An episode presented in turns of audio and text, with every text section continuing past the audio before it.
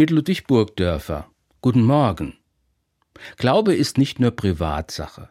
Christsein ist zwar ganz schön persönlich, aber es bleibt nicht allein für sich im stillen Kämmerlein, es geht aus sich heraus und auf andere zu. Da trifft es sich gut, wenn dann aus dem Ich ein Wir wird und aus der Vereinzelung eine Gemeinschaft. Jesus hat das genau gewusst und gefördert, und er hat dazu nachhaltig Sprechhilfen eingebaut, zum Beispiel in das Gebet, das wir ihm verdanken. Seine Leute hatten ihn ja einmal gefragt, wie man das macht, mit Gott reden, und da hat er sich ein Gebet einfallen lassen, das seither um die ganze Welt geht. Das Vaterunser macht aus den Christen die wirklich wahren Global Prayer. Das habe ich eindrucksvoll auf einer Reise zu unserer Partnerkirche in Ghana erlebt. Wo wir auch hingekommen sind, ob zu Gottesdiensten oder Besuchen bei von uns geförderten Projekten, überall wurde viel und heftig gebetet. Und zum Abschluss kam immer das gemeinsame Vaterunser.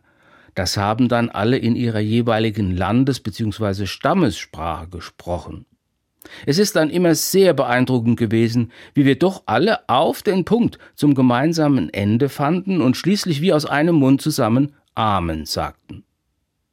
Bezeichnend finde ich, dass uns Jesus nicht eine Anrede Gottes in den Mund gelegt hat, die etwa mein Vater sagt oder du mein Gott, sondern dass wir ihn nach seiner Sprachregelung immer als unser aller Vater ansprechen.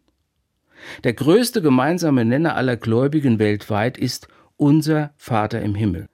Das gemeinsame weltumspannende Gebet der Christenheit setzt immer auf das Wir.